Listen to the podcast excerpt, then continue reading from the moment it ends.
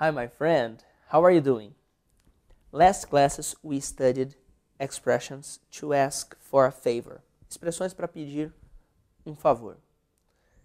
Agora nós vemos a expressão que você provavelmente vai escutar quando você chegar para pedir esse favor, ou quando alguém chegar para pedir esse favor para você.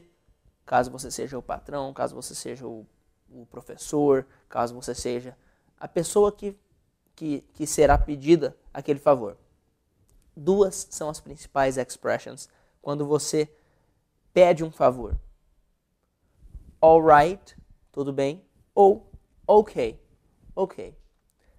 Algumas vezes você vai chegar para pedir um favor e antes de pedir o um favor você vai pedir licença, como nós já vimos que é importantíssimo. Você vai dizer: Excuse me, please, I'd like to talk to you. Eu gostaria de falar com você. Provavelmente você vai, você vai ouvir essa expression aqui, ó. Alright, so what can I do for you? Ok, então, o que eu posso fazer por você? What can I do for you? O que eu posso fazer por você? E aí você pede. I was wondering if I could go.